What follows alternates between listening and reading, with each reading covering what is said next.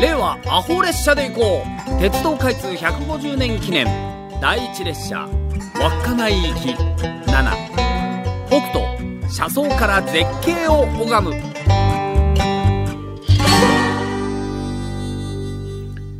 内田百軒先生は昭和25年から30年まで東北から九州まで列車に乗るだけの旅に幾度も出たがアホ列車が北海道へ乗り入れることはついぞなかった。GHQ 連合国軍総司令部占領下の当時は民間航空も再開されておらず青函連絡船が北海道と本州を結ぶ唯一の足だったが乗りたくなかった。百軒先生が区間アホ列車で語る理由はこうだ。津軽海峡を渡るのが怖い。なぜ怖いかというにこの頃日本海には機械水雷がふかりふかり浮流しているようだから、潮の加減であるいは津軽海峡の方へやってこないとも限らない。潮流に乗ってきた機械水雷の角角を私の座乗した連絡船が押して、それからどうかなることを私は好まない。怖がりの百軒先生がオーバーに書いたのだろうと思い込んでいたら、さにあらず。区間アホ列車が書かれた昭和26年春は、朝鮮戦争真っ只中で、北朝鮮やソ連が日本海に大量の機雷を敷設し、その一部が潮流に乗って日本沿岸に流れ着いていたのである。青函トンネルが開通していたならば、もちろん先生は何度もアホ列車を走らせていただろうに、と考えを抱きつつ、はやぶさ7号は新函館北斗駅のホームに滑り込んだ。ここから函館までは函館ライナーで15分函館競馬開催中なら寄り道したところだが今はオフシーズン。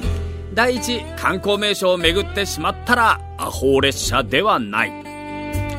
百軒先生は名所旧跡が大嫌いで旅先でも宿にいるだけ。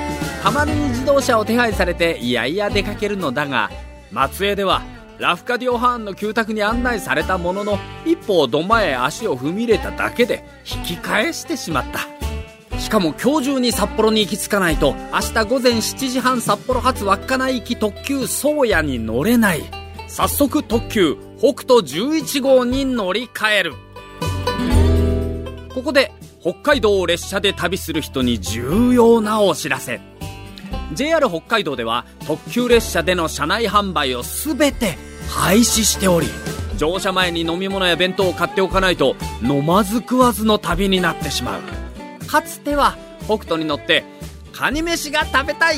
と車内販売のお姉さんに頼むとおしゃまんべで弁当が積み込まれ座席まで運んでくれる至れり尽くせりのサービスがあった。あ分かりやすいようにおしゃまんべ名物のカニ飯と言ったがあ私は同じくおしゃまんべから積み込まれるそば弁当を頼んでいた。ざるそばを弁当にしただけのシンプルなものだったがこれがまた絶品だったね。噴火湾を眺めながらそばをすすり車販で買ったビールを流し込んだものだ。仕方ない。売店で期間限定販売という函館駅開業120周年記念弁当を買い求める。我ながら期間限定に弱い。弁当のお供にはビールだがグランクラスで十分飲んだのを思い出しお茶にした。過去はいつでも甘美である。と物思いにふけっている間もなく大沼公園だ。車窓からの風景を撮ってみたが実際はこんなものではない。百聞は一見にしかずで早く北斗に乗っていただきたい。この絶景を列車から拝めるのはあとわずかしかない？それはなぜかはまた次回の心だ。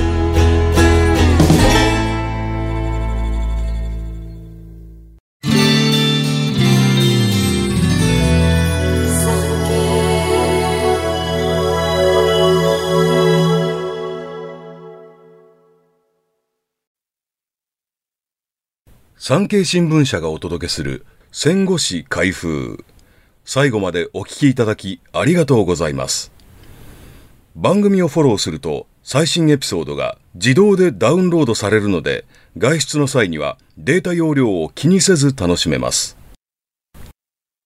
番組右上のフォローボタンからぜひフォローをお願いします。また Apple Podcast では高評価とレビューをお待ちしております。ぜひ皆様のご感想をお聞かせください。